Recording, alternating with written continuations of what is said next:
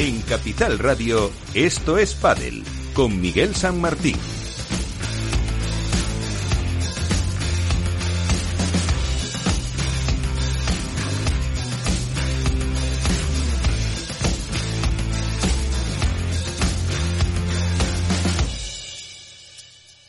Pues que se nos acerca ya el final de la temporada padelera. Estamos en el eh, P1 eh, de Milán. Tenemos por delante el Master Final de World Padel Tour, el último de la temporada, y muchos temas que contar ya con todos los rumores de nuevas parejas y más cuestiones que abordaremos como siempre con nuestro elenco de profesionales de lujo que hoy va a vamos a saludarlos antes de empezar las noticias eh, con eh, Nacho García Padelazo, ¿qué tal? Muy buenas, Nacho. Hola, ¿qué tal? Muy buenas. Alberto Bote, Mundo Deportivo, muy buenas. ¿Cómo estáis, compañeros? Álvaro López, Padel Spain, ¿qué tal? Muy buenas. Hola, muy buenas a todos. Y dejo para el final a Iván Hernández contra Pared, que se le ve un poquito mayor. Y además eh, también, eh, porque nos va a contar las eh, noticias. ¿Qué tal, Iván? Muy buenas. Buenas noches, equipo. No te preocupes que los años no se notan. Y menos si tenemos así tan pequeñito a través de la pantalla, menos todavía. así los, años, que... los, años van los años van cayendo poco a poco. Bueno, y que sigan. Pues como decía con Víctor Nievo en la parte técnica, nos vamos ya con la actualidad.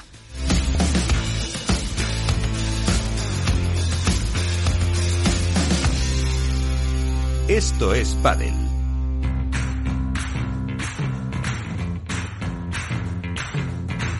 Así viene la actualidad con Contrapared. A ver, Iván, ¿con qué empezamos? Bueno, yo creo que está claro que tenemos que empezar por el, el, evento de la actualidad. El evento de la actualidad, en este caso, es el último torneo de Premier Padel que se va a celebrar en Milán, que ya se está celebrando que ya hay, hay, parejas en disputa y que bueno pues que es el, el, el por desgracia eh, el último torneo de Premier Padel después de, de, haberse caído Huiza por cuestiones geopolíticas y México por cuestiones terrenales por decirlo de alguna manera no entonces es la última oportunidad de, de puesta en escena de Premier Padel después de, de este segundo año de, de, actuación. Veremos a ver cómo se desempeña el siguiente año 2024. Todavía estamos a la espera del famoso calendario que el director deportivo de, Premier Padel anunció en Mundo Deportivo va por allá por el mes de septiembre de que en octubre iba a sacar el, calendario para la, perfecta organización del mismo y todavía estamos esperando las noticias de, de, ese calendario. En otro aspecto deportivo, pues también todos tenemos mucha fe puesta en el último torneo de World Padel Tour, en el Máster de Barcelona que se va a celebrar la próxima semana del 14 al 18 de diciembre, en el cual yo espero muchas sorpresas. Eh, va a ser el último torneo de World Padel Tour, mucha yo sí, sí, insisto en la de las sorpresas, ¿no? Eh, muchos eventos, muchos eh, grandes partidos. Yo me, me, acabo de meter en la página web de, del Máster de Barcelona y me parece curioso que aparezcan en las parejas de inscritos las siete parejas femeninas y solo dos parejas masculinas. Solo aparecen eh, Momo y Garrido y Coqui Nieto y John Sanz. El resto de las parejas no están inscritas. Imagino que tendrán obviamente tiempo de sobra para apuntarse, aunque no sé si es necesario apuntarse o no al estar ya clasificados. Es la duda que tengo. Y luego obviamente entramos ya en el tema del mercadeo, ¿no? Del mercadeo, del mercado de pádel en el cual se ya se empiezan a, a ver rumorologías sobre posibles parejas. Eh, todos creemos que está confirmada la de Paco y Sanjo, aunque ninguno de los dos eh, la ha confirmado diciendo los dos en sus redes sociales que lo dirían para después de, y el máster y cuando dos personas dicen lo mismo lo mismo al mismo tiempo y en la misma situación pues eh, creemos que va a ser lo mismo. Eh, ha surgido también mediante otras redes eh, sociales la posible pareja de Fernando Velasteguín para el año que viene que va a ser Lucho Capra yo creo que coincide un poco con, con, la imagen o con la idea que siempre ha tenido Fernando Velasteguín de jugar con un, con un zurdo, que es con los que mejor resultado ha tenido, independientemente y siempre con la excepción clara de, de Agustín Tapia, con el que ganó uno de los pocos drives que ha jugado con él y que ha ganado torneo junto con Willy Laoz, pero siempre la tendencia de, de veras buscar un zurdo que le cubra, un zurdo pegador, y en este caso ha, encontrado a Lucho Capra en la posible media naranja para su último año como profesional. Recordar que Fernando Beresteguín anunció su fin de carrera para el 30 de diciembre de 2024 y esperemos que, que termine con Capra. Por parte de luego también dicen que Galán va a jugar con Chingoto y luego a todos nos queda la duda de qué va a hacer el gran Juan Lebrón. Eh, hay muchísimos rumores, nadie ha confirmado. Dicen que puede eh, agarrar a John Sanz, que puede agarrar a John a Yanguas. Yo personalmente contra pared pienso que la mejor opción sería no romper con Galán, eso es lo primero. Y la segunda, en el caso de romper, yo creo que le iría mejor una pareja como John Sanz que, que como Yanguas. Yo creo que mi compañero Alberto Bote lo ha dicho encerrado y si no se lo dejo que lo diga él ahora. la idea es que sea el primer español que sea el número uno en la parte, jugando en la parte de la derecha y número uno jugando en la parte de la izquierda. Entonces yo creo que en este World del Tour de Barcelona y a lo mejor quizá después de Milán ya empezaremos a ver eh, cómo quedan las parejas. Seguimos también pendientes de la Hexagon Cup, en la cual pues ya van apareciendo muchos nombres, muchos jugadores eh, eh, que se, ligan a estas franquicias que, salen de, gente famosa, eh, el famoso draft ya se ha realizado, para mí, bueno, pues es una forma de llamar la atención. Esperemos que después nos informen un poquito más de cómo va a ser el formato de, de, este torneo, que, que hay mucha gente que duda, que no sabe cómo va a realizar, los precios, bueno, pues esperemos tener un poquito más de comunicación, que por mucho que nos remitan siempre las empresas y de este tipo de organismos a, la web, yo creo que la gente necesita algo más de comunicación. Y creo que no me dejo nada en el tintero. Bueno, me gustaría comentar el último artículo de nuestro amigo Nacho García Padelazo de la dimisión del Comité Técnico de Árbitros de la Federación por posibles injerencias en el torneo de, de Canarias creo que es algo muy grave que sigue pasando en la federación, que no hay una base en esa federación que, dirija exactamente y de forma correcta los designios de nuestro pádel y todo parece indicar que está todo reorganizado para las elecciones del 2024 que por ahora nadie se pone de pie para levantar la mano y decir aquí estoy yo. Yo ya lo he hecho, ¿eh? Ahí lo digo, ahí lo dejo todo. Dice, yo ya lo dije, aquí estoy yo. No, pero en un aspecto federativo nadie ha levantado la mano para decir, aquí estoy yo y aquí quiero dirigir la Federación Española de Padel. Bueno, pues, eh, presidente, muchísimas gracias por las eh, noticias y ahora entramos ya en tertulia.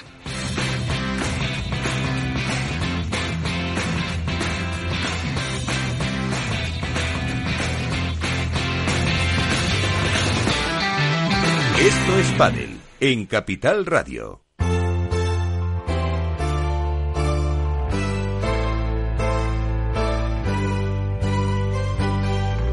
En Esto es Padel comienza el debate.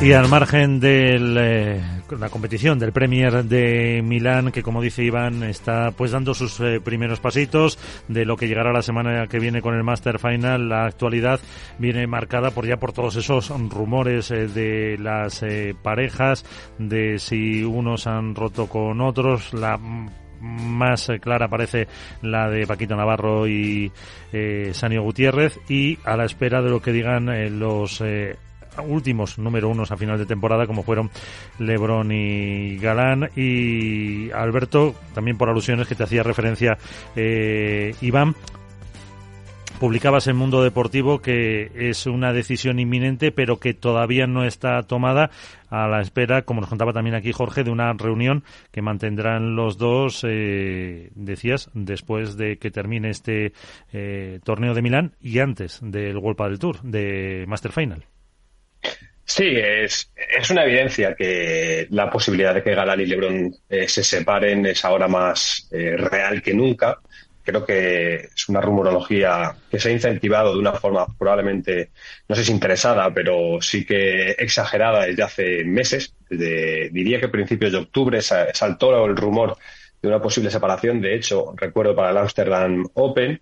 Eh, y desde entonces, pues la presión ha ido increciendo a pesar de que sus resultados han ido también mejorando, porque quizá hubiera sido más mm, normal si el, si el resurgir de la pareja no se hubiera dado, pero eh, sí que llama la atención que en cuanto ha dejado de haber competición, automáticamente se ha vuelto a incidir eh, un año más en la ruptura de, los ex números uno. Eh, la situación es la siguiente. Eh, Alejandro Galán y Juan Lebrón van a tener una conversación a final de temporada, como nos contó aquí Jorge Martínez, y en las últimas horas eh, se han publicado diferentes informaciones, entre ellos eh, Medio Libertad Digital, en la que se aseguraba que, que Alejandro Galán, que es quien habría tomado eh, la decisión, se la habría comunicado ya a Juan Lebrón según hemos podido saber en Mundo Deportivo, esa comunicación no se ha dado. Eh, no descartan que sea una posibilidad real para nada. Son conscientes de que está sobre la mesa, pero eh, lo último que han hablado es emplazarse para final de temporada y poder tomar una decisión, no sé si conjunta o comunicarse si hay algo que comunicar. Eh, independientemente de eso, lógicamente creo que ambas partes, sabiendo que esa posibilidad existe, están ya trabajando de cara a la temporada que viene para tener un plan B y un plan C. Eh, creo que no es eh, secreto decir que todo el mundo está vinculando a Federico Chingoto con Alejandro Galán, que sería la apuesta del madrileño.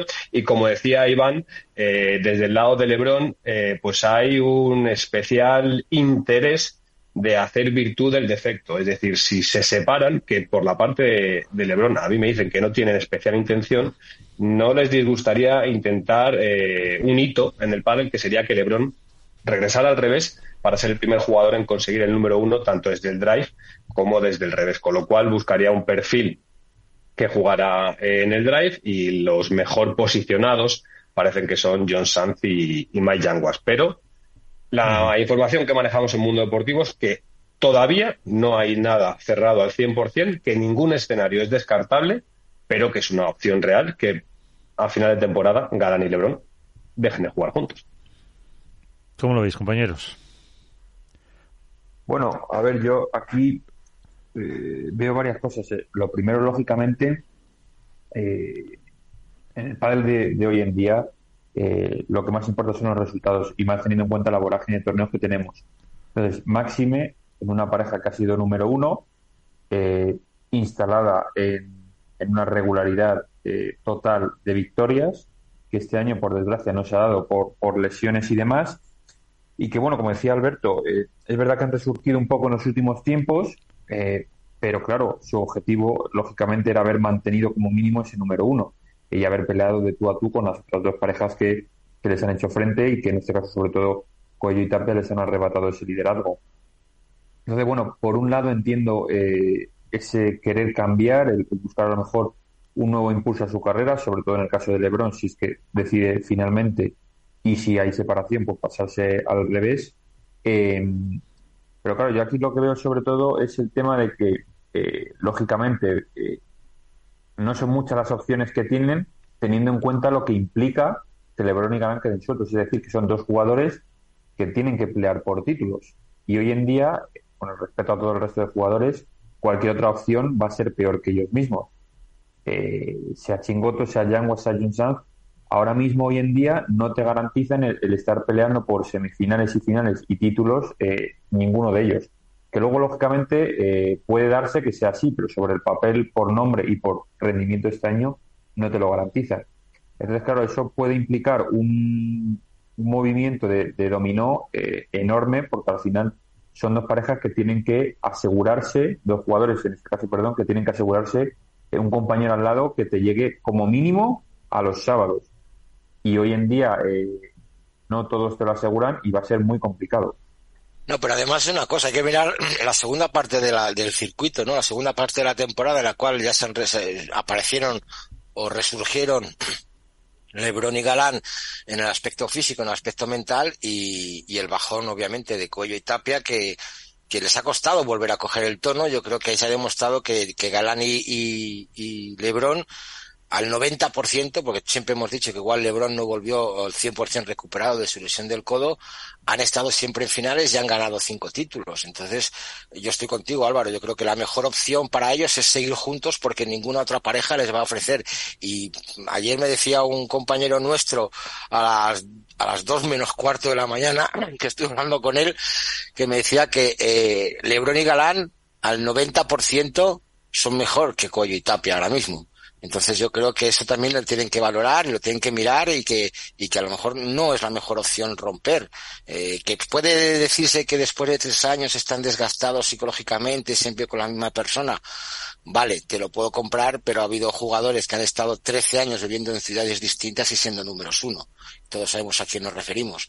Entonces yo creo que eso ya es más trabajo mental o más trabajo de, de, de equipo, pero yo lo que dice Álvaro, estoy con él, que cualquier eh, compañero, por todo el respeto que tengamos a Chingoto, a John Sanz, a, no sé, te vuelvo a poner la, la posición de Paquito y Lebron, va a ser siempre un escalón o un medio escalón menos de lo que tienen actualmente.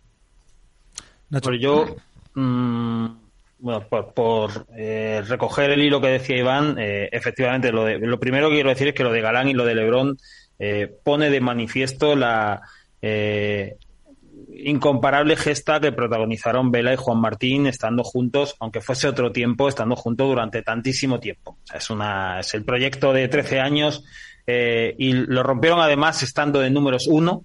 Eh, no fue cuando la pareja cayó en declive, sino estando en números uno. Eh, lo hizo además Vela para seguir ganando y yo creo que bueno que, que pone de manifiesto lo difícil que es hoy en día en el pádel eh, darle forma y sostener un proyecto deportivo eh, en el tiempo. Dicho esto, para mí eh, yo entiendo que desde el entorno de Galán y de Lebrón se quieran poner paños calientes y se quieran eh, aderezar un poco las noticias o paliar un poco todo lo que se está circulando, pero hay una cuestión que es evidente. Estamos a 5 de diciembre y la pareja que ha sido número uno en los tres últimos años no tiene asegurada su continuidad. Y eso es, dice algo. Es evidente que dice algo. Hace una semana Jorge Martínez, su entrenador, explicaba precisamente eso, que ni siquiera en la academia, ni siquiera en el centro de entrenamiento donde esta pareja eh, coge las bases para estar durante todo el año en activo, eh, ni siquiera allí sabían lo que iban a ocurrir. Con lo cual eso es, es síntoma de que efectivamente ahí hay, un, ahí hay algo. Y luego si además le añadimos a eso eh, las diferentes informaciones que han publicado compañeros sobre llamadas eh, a otros jugadores, eh, bueno, yo creo que Galán y Lebron, eh, en caso de que pudieran continuar juntos, eh, creo que tendrían que encontrar eh, razones para hacerlo, porque creo que a día de hoy eh, en las cabezas de ambos, sobre todo en la de Galán, por lo que cuenta Alberto, eh, está la, la idea de, de, volar libre después del periplo de tres años junto a, junto a Lebron. Yo creo que Lebron y Galán tienen tantas razones para seguir como para romper.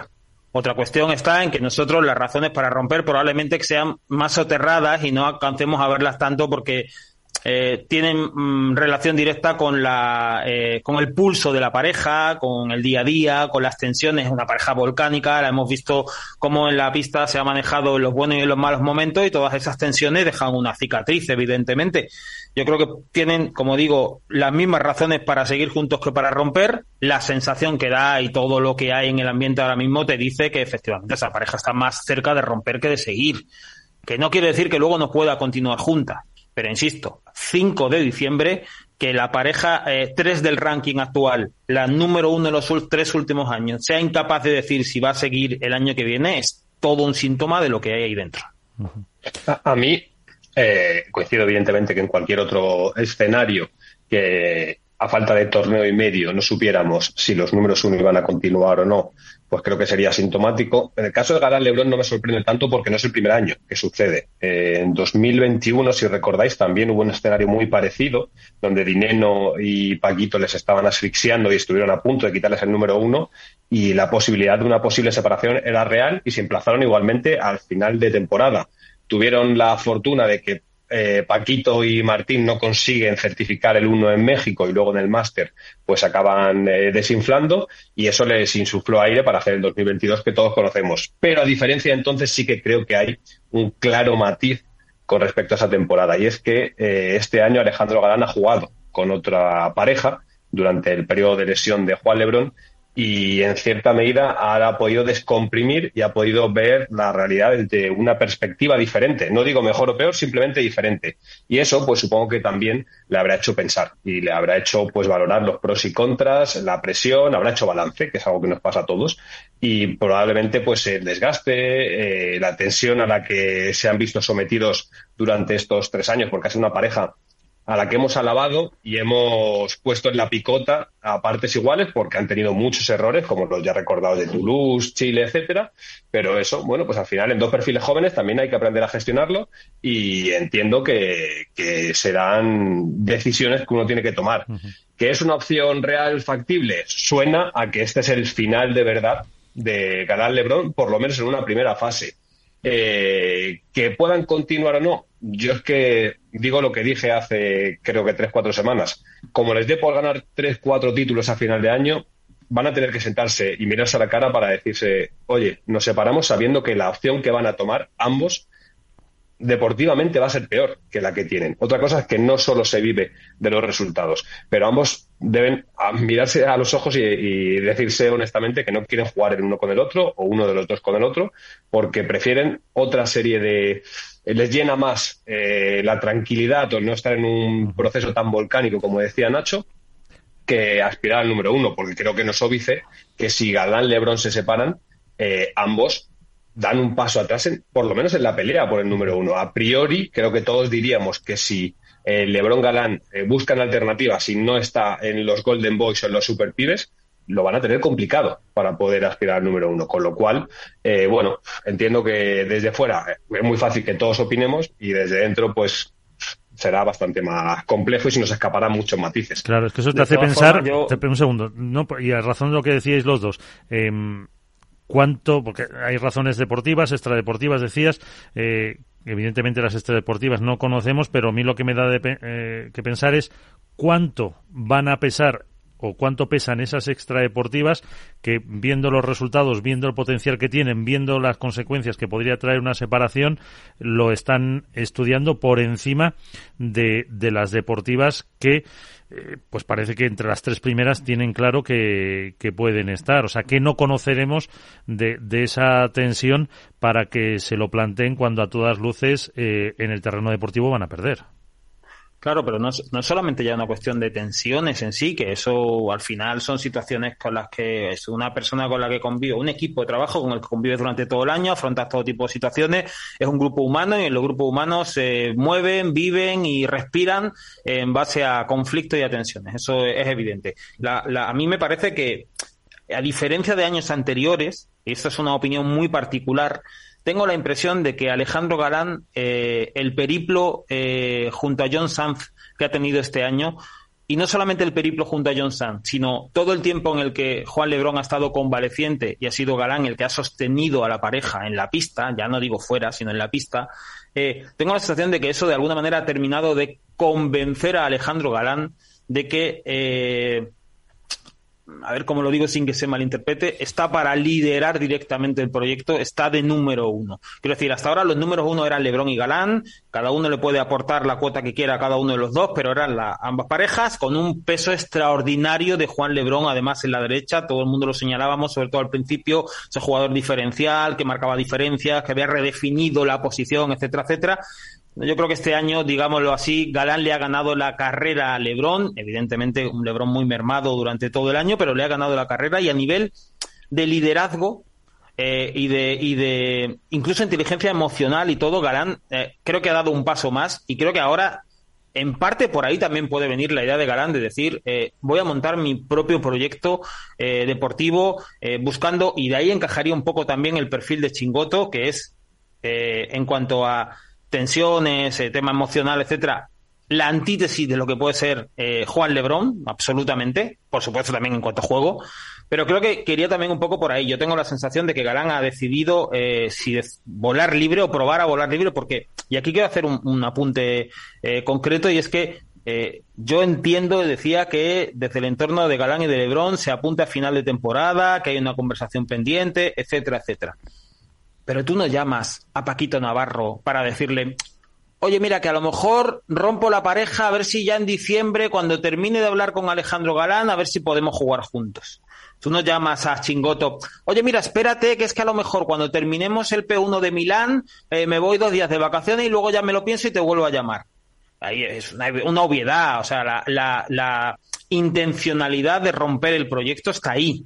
Otra cuestión está en que eso acabe cuajando o lo que dice Alberto, encuentren se aferren a algunos de los motivos que tienen para continuar, que los tienen, que los tienen, y acabe pesando más. Pero, desde luego, la intencionalidad de ponerle fin al proyecto de Lebron y Galán no es que esté sobre la mesa, es que yo creo que es lo que pesa a día de hoy. Y luego, no, olvidemos una cosa, sobre todo, eh, Galán ha tenido que tragar mucho, eh, sobre todo hace, no, quizás no, es, no obviamente este año, pero sí el año pasado y el anterior, muchas salidas de tiesto de, Juan Lebrón, tanto en, comentarios eh, suyos en redes sociales, en, respuestas eh, tras los partidos. Al final, Lebrón es un jugador muy visceral, muy temperamental, que se mueve mucho por emociones y Ale Galán eh, ha tenido que lidiar con todo eso. Ha, tenido, ha estado en la picota y en el disparadero de la gente. En redes sociales se le ha criticado muchísimo por actuaciones de él con su compañero. Y entonces eso también es un desgaste que erosiona, teniendo en cuenta que en la mayoría de las veces no ha venido de su parte, sino de la parte de su compañero. Y él le ha defendido a capa y espada. Entonces eso al final... Eh, bueno, esto de que ha venido solo su compañero, Álvaro, hay discrepo, porque lo, de, Chile no fue por Juan Lebrón. Sí, por eso digo que digo que en la mayoría de las veces ha venido de su compañero. No digo que sea únicamente ni culpa de uno ni culpa de otro, digo que la mayoría de las veces siempre ha sido, Galán siempre ha sido teóricamente más comedido en sus declaraciones, eh, ha medido un poco más las palabras. Lebron eh, sabemos que es muy temperamental y en ocasiones se ha equivocado en las formas o en el fondo. Entonces, por eso, quieras que no, eso también supone un desgaste para, la pareja, máximo en un año, pues eso en el que, aunque han terminado de buenas maneras eh, deportivamente hablando, pero los resultados no han sido los esperados. Bueno, lo, que es cierto y lo que también se traslada un poco de esta charla o tertulia que estamos teniendo es que la hipotética separación de Galán-Lebrón lo está monopolizando todo y está condicionando absolutamente el ranking eh, y qué va a ocurrir, porque hace no tanto se elucubraba sobre si la posibilidad de que Paquito y Sancho rompieran ese hipotético también proyecto de cara a 2024 era real o no, en base a lo que decía eh, Nacho si se había llamado o no a Paquito. Y una cosa que no podemos pasar por alto. Hace no demasiados días en Diario Marca Jesús Mata eh, publicaba una entrevista con Franco Stopakzuk en la que aseguraba que Galán había llamado a Dineno y que Lebron había llamado a le había, llamado a Pochoni en este caso eh, para hablar con Stupa.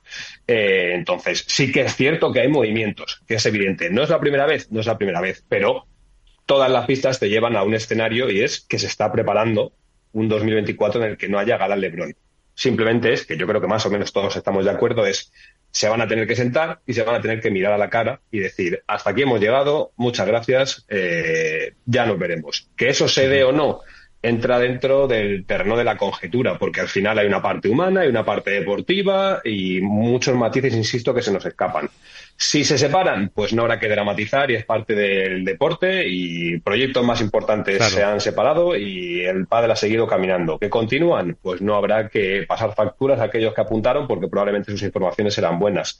El padre vive inmerso en una catarsis constante en la que el juego de parejas y cambios es algo habitual. Y en el caso de Lebron Galán creo que un poco eh, su forma de entender el proyecto es la misma que la de entender su padre, que es efervescente, es de choque, es de mucha intensidad y eh, se traslada la imagen que tienen fuera de pista creo que es parecida en muchos aspectos a la que tienen dentro de ella eh, con su juego.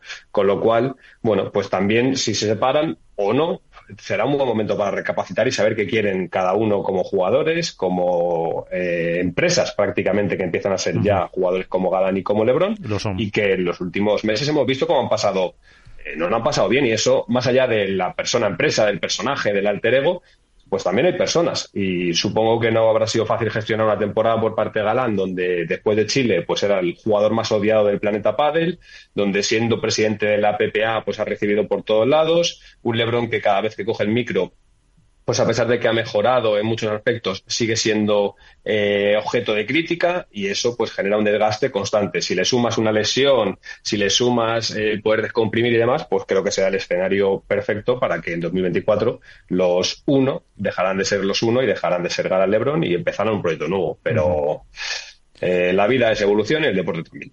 Pero fíjate que yo no descartaría incluso que después de una separación, como los resultados no nos acompañen, una versión 2.0, porque al final, eh, como dices tú, también tienen esa parte empresarial, esa parte de resultados, esa parte de que son deportistas y quieren estar arriba, y, como no les salgan rápido, eh, no me extrañaría. Bueno, ahí tienes a Paquito y a Sancho. Sí, sí.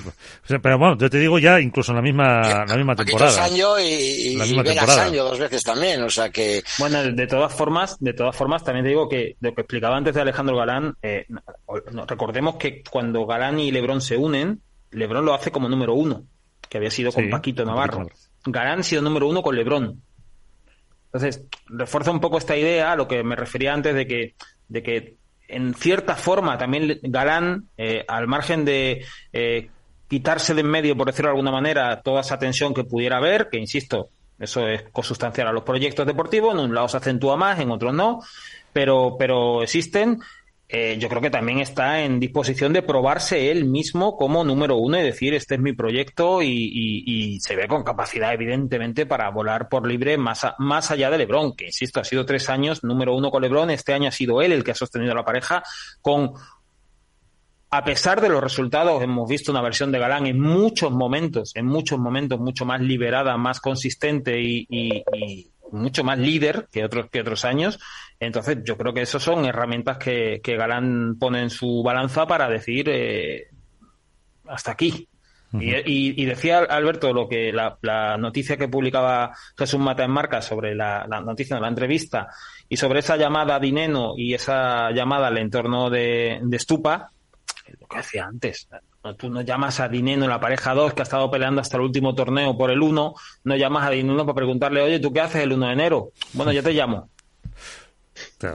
Hay una intencionalidad evidente. Que luego se materialice o no, hay muchos factores y tendrán que sentarse a ver qué opciones, a ver qué cabras hacen, a ver si al final eh, la opción Chingoto convence a Galán, de qué manera, los equipos de trabajo cuajan, las marcas que hay detrás, en fin, y a Lebron lo mismo. Que eso hay que ver que todo cuaje y que luego digan, bueno, pues a la hora de dar el salto, pues efectivamente eh, dejamos atrás y empezamos una nueva etapa. Eso tienen que hacerlo. Pero que en la cabeza de ellos dos está la opción de romper el proyecto, yo creo que a estas alturas negar eso es, eh, vamos, no tiene sentido. Bueno, nos quedan diez minutitos. Eh, ¿Hablamos algo de deporte? del Premier, ah, porque luego habrá que hacer porra, que si no Álvaro me riñe. Eh, ¿Qué, esperamos? Porque todo esto, todo, esto va a tener también su repercusión, todo lo que estamos hablando, evidentemente, ahí en, eh, en Milán. Em, todavía no han sido los cruces importantes. Eh, ¿Qué podemos esperar de, de esta prueba? Porque también eh, creo que puede tener, me corregiréis, su incidencia para el ranking del año que viene de, del torneo, torneo Premier Padel ya unificado con las pruebas cuando se publique ese calendario. Así que mm, yo creo que, al margen de todos estos rumores, eh, tiene interés esa, esa competición antes del Master Final. Habrá parejas que vamos a ver ahora y que ya no veremos hasta el año que viene si siguen o no. ¿Cómo, cómo estáis viendo un poco lo de, lo de Milán? Hombre, yo primero, perdón Álvaro, yo creo que lo importante es también lo que ha dicho Alberto en, el mundo deportivo, ¿no? Es la última oportunidad para Fernando Verasteguín para ganar un título. Sería el primer año en su carrera deportiva que no gane un título. Recordar que lleva sin competir eh, bastante tiempo. En los últimos torneos de World Padel Tour por lesión no estuvo y se ha preparado a conciencia este torneo de Premier Padel. No sé, imagino que él siempre sale a ganar porque es su carácter eh, competitivo y ese gen que, lleva de genio para ganar el torneo, aunque difícil lo tiene con, con, Mike Yanguas, pero yo creo que el objetivo de, por ejemplo, de, de y de Yanguas es de recoger una buena cantidad de puntos para poder salir como pareja número 8 en Premier Padel al año que viene. Entonces yo creo que los puntos que se van a repartir en Milán van a ser bastante importantes sabiendo ya que Coello y Tapia van a ser los número uno, eh, veremos a ver Tapia cómo, cómo llega, vamos, perdón, el número uno va a ser eh, Coello. Tapia el año pasado no jugó muchos torneos y bueno, pues eh, necesita muchos puntos. Me alegra mucho ver a, Miguelito Lamperti que ha anunciado que sigue jugando, que ha vuelto a entrar en cuadro.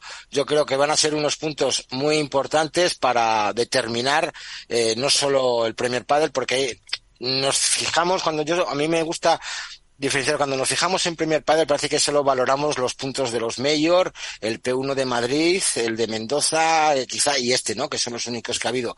Pero hay que tener en cuenta que muchos, muchos de los jugadores que están ahora en torneo de Premier Padel han jugado sus torneos FIP sus torneos FIP Cupra que también dan puntos para Premier Padel el año que viene. Entonces, no, no, no hay que fijarse solo en los 10, 12 primeros, sino en el resto de jugadores que puede que tengamos muchas sorpresas para el ranking final del FIP. Sí, a, ver, teniendo en cuenta que son, es la última oportunidad para rascar puntos para la inmensa mayoría de los que están, quitando obviamente los que no, los que no van al máster, eh, lo que dice Iván, a mí no me extrañaría que hubiese unas cuantas sorpresas porque se van a dejar la piel eh, si pueden conseguir 50 o 100 puntos más de cada año que viene, independientemente de con quién juegue, eh, pues lógicamente yo creo que se van a, se van a matar en la pista. Eh, no sé si las condiciones son las mismas de juego que el año, que el año pasado, pero bueno, yo creo que sí, que, se van a tirar de cabeza cada bola. Y luego, sobre todo, las chicas, teniendo en cuenta que han tenido menos torneos este año en, o sea, para, para conseguir puntos que, otras ocasiones y como además debutan en, en Milán, pues yo creo que esto les va a venir incluso más todavía, o sea, va a haber resultados, espero lógicamente, además por el bien del espectáculo, que esté más igualado, quizá incluso si cabe el, apartado femenino, eh, te digo, por aquello de, sumar lo máximo posible, porque el año que viene va a depender y mucho de este, de este torneo. eh, Alberto, Nacho, ¿Cómo veis el torneo? enseguida entramos ya en la porra. Que luego recibimos, bueno, que, recibimos a Richie de la Sera y a Carlos Almazán de Hexagon Cup para que nos cuenten todos los detalles de la, de la competición. Pero antes, dime. Sí, no, rápidamente. Creo que eh, lo que apuntaban tanto Iván como Álvaro con respecto a, a que ese torneo es bastante más importante de lo que parece para referenciar el ranking del año que viene. Sí que está definido quién va a ser el número uno. Eh, Arturo Coello va a ser el número uno oficialmente del ranking FIP por ese bonus pool que, defienden eh, Lebron con respecto al 2022. No así como pareja, eh, que habría que ver en función de qué cambios hay el año que, para el año que viene, etcétera, qué pareja saldría de número uno. Todo apunta que evidentemente serían Cuello y Tapia, pero eh, habría que verlo. Y en cuanto a más a lo deportivo, bueno, dos hipotéticos cruces, ¿no? en semifinales, por la parte de arriba, si no me equivoco, entre Galán, Lebrón y Paquito y Chingoto, que también Paquito es un jugador que lleva muchas temporadas ganando títulos y esta pues podría ser la primera que se quedara sin sumar entorchado y por la parte baja pues ese duelo del Morgo hasta hace apenas siete días eran las dos parejas aspirantes al número uno y ahora por ese ese hándicap que tiene Tapia, pues que se enfrentarán los Golden Boys y los Super Pibes eh, por la parte baja del cuadro.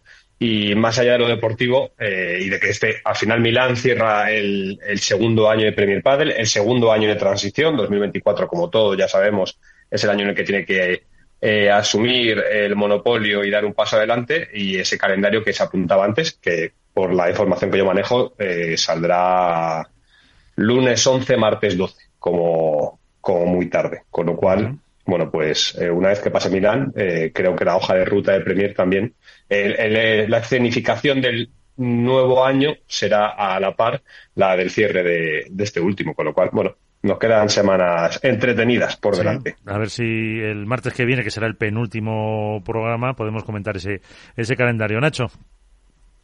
Bueno, nada, a modo de reflexión un poco, hemos hablado varias veces sobre la precariedad en la que todavía se maneja el circuito Premier.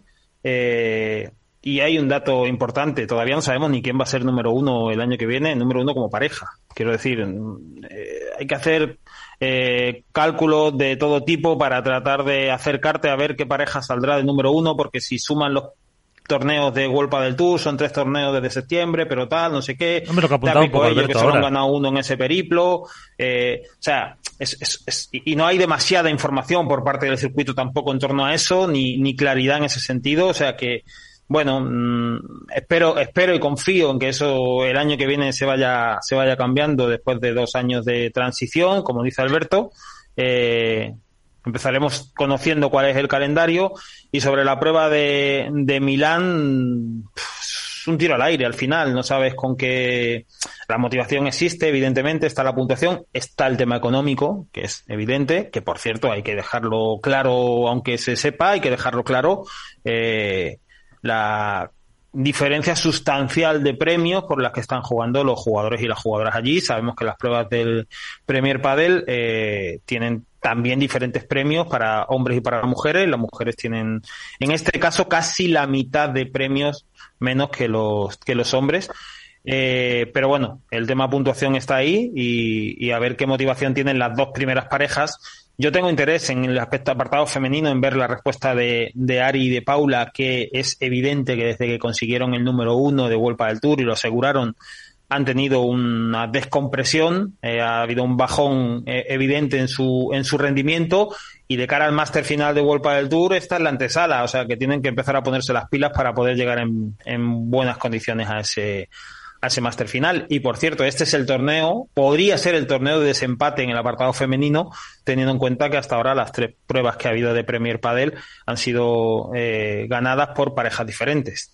A mí me gustaría preguntaros, eh, bueno, dos cositas. Lo primero, lo de, lo de Fernando Velasteguín que aparece como número 16 del ranking y, perdón, 17 del ranking y Augsburger 18 y supuestamente el único suplente que va a haber va a ser Augsburger. Si no, Velasteguín no va, no va a estar en el máster, no sé si es obligatorio su presencia o puede ser disculpado por algún otro motivo, ahí lo dejo en el aire. Y la segunda es en los cuadros de Milán, he observado que en los cuadros masculinos los cabezas de serie tienen la primera ronda de, de 32 avos eh, pasada por Bay y en cambio en chica, en chicas no. No sé si es por algún motivo o es que las chicas siempre juegan diferente que los chicos. No sé si lo sabéis o os habéis fijado, yo creo, es que además pues Yo sí me he fijado, Iván, pero sinceramente no. no, me estoy dando cuenta, claro, que las chicas empiezan en 32 avos y los chicos en, en, en 64. pues entonces a lo mejor está ahí la, la explicación. ahí puede estar la explicación, pero vamos, entiendo que debería de ser igual que las, los, los número uno o las, o las cabezas de serie pasen a la primera ronda por, por Bay. No sé si alguien lo, lo, conoce, nos lo dice en redes. tendrá algo que ver a lo mejor, por igual que en previas ha habido más, rondas de, masculinas que femeninas. no sé si a lo mejor por tema de calendarios, horarios, no, no te puedo decir, ya te digo, ni idea. Y lo de Vela, eh, yo tengo entendido, y según pone en la página web eh, de World del Tour, tanto Vela como Leo Augsburger eh, son suplentes, Son suplentes. Del, del torneo. Entonces, entiendo que, deben entiendo que tienen que estar presentes por si alguien se cae. Máxime teniendo en cuenta que, que ambos están en, Barcelona. No, los, los, suplentes del máster, las, eh, los jugadores suplentes del máster tienen que estar a disposición de la organización hasta el día de la final. Por eso digo que... Con, por eso te digo, porque que, que, que tenía el plan de irse a Argentina, entonces no lo sé si tiene que estar obligado o, o, no. Salvo que no te inscribas, eh, justifiques que no puedes disputarlo o lo que sea, pero, ah, vale, vale, no, no, no, creo que... De hecho, en, una entrevista hace, hace poco comentó que él iba a estar presente en el máster. Dudo yo que Vela, a no ser que tenga alguna cuestión particular o personal que desconozca, evidentemente, pero le corresponde ser suplente porque está, está en puestos para ser suplente, igual que a Leos Burger, y, y, tiene que estar a disposición de la organización hasta el día de la final por si tiene que sustituir a, alguien. Y luego, sí, sí, y luego el resto de sustituciones, en realidad, hasta que no se cierra el plazo de inscripción, eh, puedes ir rellenando conforme se van cayendo piezas de la clasificación. Es decir, si se cae uno, coges el 17, luego el 18, luego el 19, etcétera, etcétera. Una vez que los cuadros ya están configurados, ya está cerrado el plazo inscrito, entonces cuando solamente se cuentan a los dos suplentes que entrarían a, a sustituir a alguna posible baja que hubiera. Y yo te digo que estando además en Barcelona, más fácil que lo tienen precisamente esos dos, claro. no lo tienen otros. Ya, ya, ya, ya. ya. Pues eh, bueno. Eh, decías, perdón, solo por matizar, decías Iván con respecto al Milan P1 y es que el cuadro masculino es de más parejas que el femenino, con lo cual hay una ronda más de la que están exentos los cabezas de serie y, empiezan en la misma ronda eh, todos los cabezas de serie masculinos o femeninos. Simplemente es que la competición femenina empieza el martes y la competición masculina empezó el lunes porque tiene una ronda más. Esa es la única diferencia. Bueno, y lo que empezamos siempre es con Alberto Bote diciendo eh, su, su eh, propuesta de ganadores para, para este P1 de Milán. Venga, vamos a ponerle picante. Yo creo que ganará Lebron en el masculino. Y en el femenino, mmm, Bea y Delphi. Bea y Delphi. ¿A qué te ha sorprendido, Álvaro? La femenina sí. Pero bueno, como cada, como decía bien Nacho, como tiene que haber desempate, optado por caballo ganador. A ver, también, eh, por lo cual, bueno. Nacho. Da igual lo que haga, que siempre hay crítica. ¿eh? siempre malo. Apunto a Stupa Dineno en el cuadro masculino y en el femenino.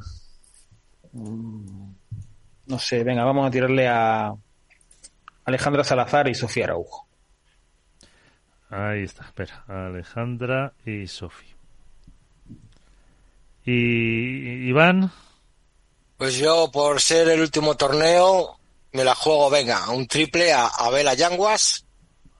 Y en chicas me voy a apostar por Gemma y Martita. Gemma y Marta. ¿Voy yo o vas tú? Lo que tú quieras. A ver, pues yo... Em, no se la vas a pisar, o sea que da igual. Por eso digo, o sea, que da lo mismo. Yo me voy a quedar pues con... Eh, pues mira, con Ari y Paula en chicas, que no lo ha dicho nadie, y en chicos, pues al final voy a hacer un Alberto. Eh, en chicos me voy a quedar con Coello y Tapia. Joder, vaya un Alberto que te has tirado, macho. Ya, ya, ya. Me, la habéis dejado, me la habéis dejado, yo no quería. A ver, me habéis casi obligado. Uh, Álvaro. Venga, pues yo en chicos voy con Paquito y Chingoto. Y en chicas, mmm, aquí lo tengo más complicado. Eh, porque tampoco queda así. Bueno, vamos a apostar por eh, Lucía y Patti. Lucía y Patti, que son las suplentes, ¿no? Eh, en chicas del máster, creo. No, Lucía, y Mapi. Ah, Lucía no, Lucía no. Lucía, Patti, Patti. Lucía no, Lucía juega. Patti sí. Lucía Patti juega con Mapi. Sí, sí, es verdad. Es Lucía verdad, juega es con verdad. Mapi. Sí. Sí, sí. Y Patti sí es la, Pati es suplente como Majo. La suplente. Pues eh, bueno, veremos eh, quién se lleva los honores en la presentación mía de la semana que viene. Como digo, ya será el eh, penúltimo programa. Después analizaremos qué ha pasado en ese Master Final. Señores, que muchísimas gracias por estar con nosotros. Ah, bueno, en el caso de Nacho, eh, los demás, Álvaro, Alberto y, e Iván, seguimos ahora con eh, Richie de las Heras y con Carlos Almazán, que los tenemos ya esperando. Gracias.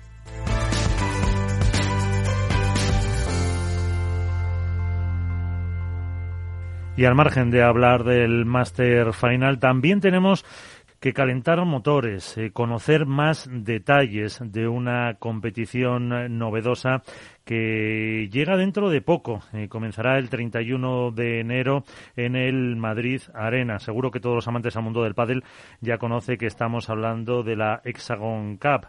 Para ello tenemos eh, con nosotros aquí a Carlos Almazán, director de Relaciones Institucionales de esta competición. Carlos, eh, ¿qué tal? Muy buenas, ¿cómo estás? Hola buenos días, muchas gracias. Encantado de estar aquí con vosotros. Y también nos acompaña Ricardo o Richie de las Heras, que es otro de los fundadores de la Hexagon Cup. Eh, ¿Qué tal? Muy buenas. ¿Cómo estamos? Oye, pues muy buenos días. Muchísimas gracias por la invitación y por compartir un, un ratito con vosotros. Bueno, eh, pues casi en primero, como saludaba eh, Carlos, cuéntanos si alguien no sabe qué es la Hexagon Cup. Sí. Bueno, la Hexagon Cup es una competición por equipos privados internacional eh, que, que, bueno hemos querido darle un enfoque nuevo a la competición en el pádel, ¿no? Todos sabemos que los por equipos en el pádel es algo muy, muy aceptado por los jugadores, por los aficionados, por los clubs, en todo el entorno del pádel, ¿no? Y queríamos hacer algo que fuera por equipos, pero con cosas distintas, ¿no? Ingredientes distintos que lo hicieran más atractivo y, y, por eso llegamos a la fórmula de la Hexagon Cup, ¿no? Una, una competición que nace con el, la intención de, rendir un homenaje y un tributo al pádel, eh, a, su historia, a su presente y a su futuro, que tiene un aspecto muy bueno, ¿no? Y, y por eso buscamos también que fuera integradora. Entonces hay en cada equipo una pareja masculina, otra femenina y otra de jóvenes talentos. Y así conformamos pues lo que lo que es la, la esencia de, Hexagon Cup, ¿no? Integradora, en fin, fin, que sea entretenida y que tenga un interés eh, muy especial hacia los fans. Por eso, en el evento, toda la zona de activación de fans, pues, pues será un elemento muy importante de esta competición.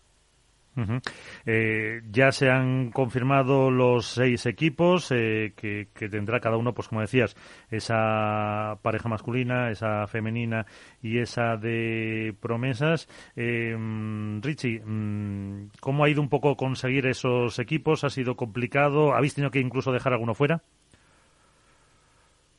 Pues por desgracia sí, la verdad que hemos tenido no un número desorbitado porque, porque los equipos son, son representativos y son potentes, pero sí que hemos tenido mucho, mucho apetito por, por celebridades y por, y por organizaciones del deporte a nivel internacional de, muchos territorios por, participar en nuestro evento.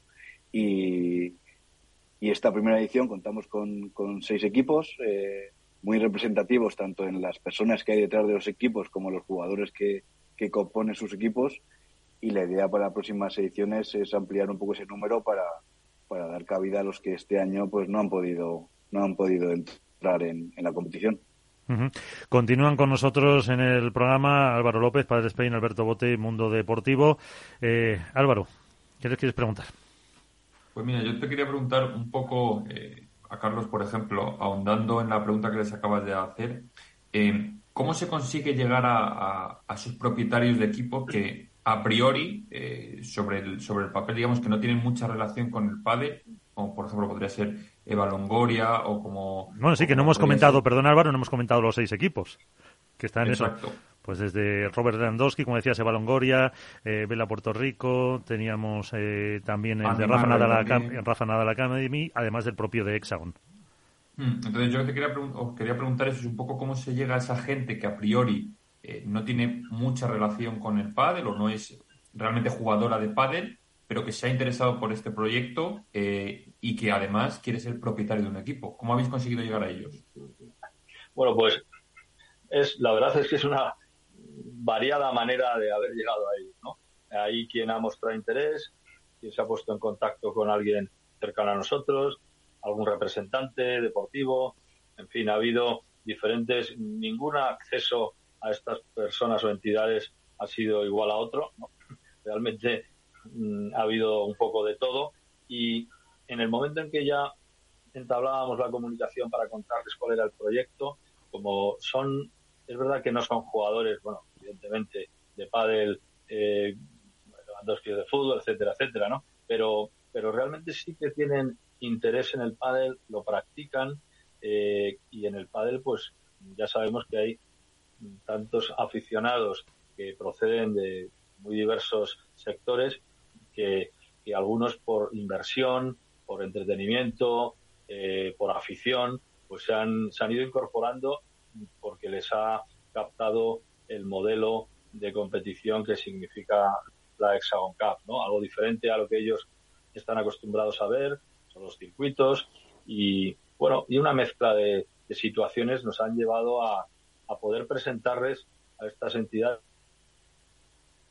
se ha cortado la, comunicación con, Carlos Almazán. Enseguida la recuperamos. Richie, si quieres continuarte un poco con, lo que nos decía Carlos. Yo, continúo yo el hilo y contestando a Álvaro. Yo creo que sí que son todos los propietarios o celebrities asociadas a los equipos sí que tienen un interés en pádel en mayor o menor medida como, como aficionado, como, como interés en conocer más la industria porque, porque le llegan muchos impactos y sí que han mostrado interés por, por participar de un evento de pádel y luego un evento con, con la singularidad que tan diferencial que estamos organizando, pues algo diferente. ¿eh? Luego podemos hablar de, del evento o cómo ha encajado el evento en el, en el ecosistema, pero, pero sí que es algo, algo diferente que les ha traído muchísimo y, y, algo de, proyección de futuro.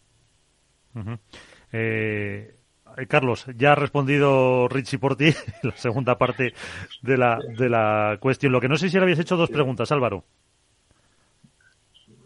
No, bueno, que se ha cortado la comunicación. Sí. Nada, nada, no, bueno, si, ya más o menos entre Carlos y Richie me contestas eso era un poco saber eh, cómo se ha llegado a esos propietarios, que yo te digo, aparentemente y para el público no tiene mucha relación con el pádel, pero luego sí que es verdad que, digamos, escarbando un poco en, en, sus, en sus negocios o en, su, eh, en sus gustos personales, sí que de alguna manera u otra están relacionados con este deporte. Alberto. Bueno, lo primero, eh, felicitar a Carlos y a, y a Richie por, por el proyecto, porque creo que el padre vive en un momento eh, en el que, más allá del profesionalismo o lo que entendemos que es el circuito, necesita este tipo de eventos que capilaricen, ¿no? Y que, sobre todo ahora que, por ejemplo, en España el pádel va a salir, como se suele decir, y va a dejar de tener esas 12, 13, 14 pruebas que acostumbraba por año, pues que haya este tipo de eventos, ferias, etcétera, que acerquen el pádel y que permita que se siga cortando la brecha con respecto al, amateur, pues creo que son de celebrar. Eh, y en al hilo precisamente de esta premisa, me gustaría saber cómo se va a acercar eh, la competición al aficionado, porque el claim, el lema de la competición, eh, involucra directamente al aficionado y, me gustaría saber cómo se va a conseguir que el aficionado mayoritario del pádel, que todavía no sabe muy bien exactamente qué va a pasar con este deporte el próximo año, vea en Hexagon Cup una oportunidad, eh, no sé si única o la primera oportunidad de la temporada o un evento especial. ¿Cómo se va a conseguir vincular eh, la competición al aficionado amateur? Esa es una pregunta para, para cualquiera de los dos. Eh, y, las, y la segunda eh, está relacionada con el draft.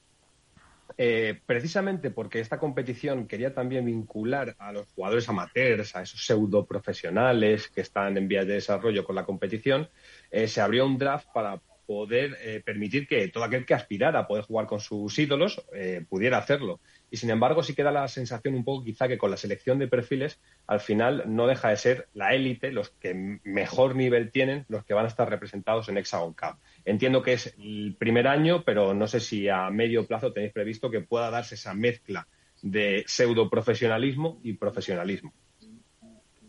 Bueno, pues hola Alberto, gracias. Eh, bueno, ya hemos tenido ocasión de hablar alguna vez del proyecto y nos encanta seguir haciéndolo porque los periodistas que estáis encima de, del pádel y, ya conocéis tanto, pues dais opiniones que a nosotros también nos sirven de mucho. Eh, contesto yo si quieres a la primera y a la segunda, Pichi, así nos, turnamos. Eh, pues mira, nosotros eh, queremos llegar a los fans. la primera manera que hemos tenido de llegar a los fans directamente ha sido que el equipo Hexagon, el Hexagon Team, ha sido mm, producto, aparte de sus dos jugadores franquicia, ha sido producto de un draft en el que han votado los propios aficionados para terminar de configurar el equipo. ¿no? O sea, las votaciones de los fans son las que, las que han hecho que, se elijan a los jugadores que, han acompañado a los franquicias. ¿no? Esa es una manera ya de invitar al fan a que participe. Evidentemente lo podemos hacer con nuestro equipo los otros equipos tienen la potestad de, hacerlo como lo han hecho, que es lo normal también, ¿no? Eh, pero bueno, ese es el primer envite. Después, la, nosotros estamos trabajando mucho en la activación de la fan zone, ¿no?